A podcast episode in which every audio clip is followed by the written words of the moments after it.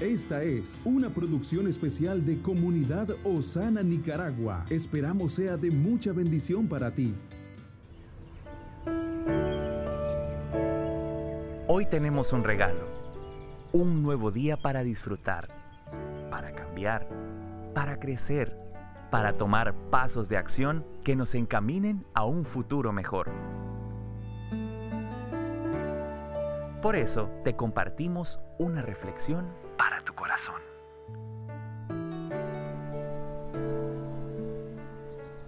Bendiciones amigos de este canal, gracias por estar suscritos. Es una bendición podernos conectar en este momento y meditar en una reflexión que lleva por título Sea una persona que salva.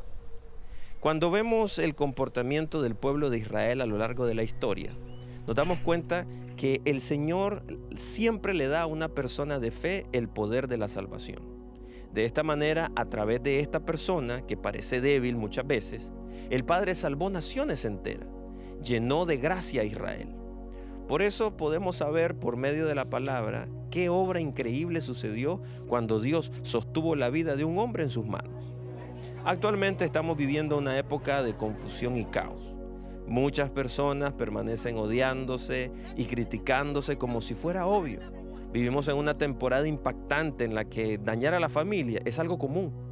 Pero no podemos quedarnos frustrados y desanimados ni debemos perder la determinación de aferrarnos a la mano de Dios, clamando a Él en medio del peligro de la muerte.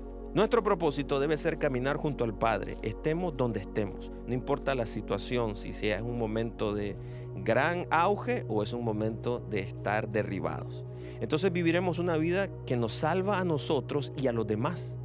Cuantas más personas busquen destruir y matar a los demás, más debemos esforzarnos por ser embajadores de la salvación del Señor, imitando a aquel que nos rescató entregando su cuerpo en lugar de ocupar la posición de juez que decide qué es lo correcto o no. En ese sentido, lo importante no es hacer algo impresionante a los ojos de los demás, sino vivir como el pueblo del Señor. De esta manera, debemos revelar la mano del Padre a través de una vida que salva a su prójimo. Y no decimos que la salvación está en nuestras manos, sino que nosotros presentamos a Jesús, quien es el único camino a la salvación. Que Dios le bendiga. Estuvo con usted Moisés Torres.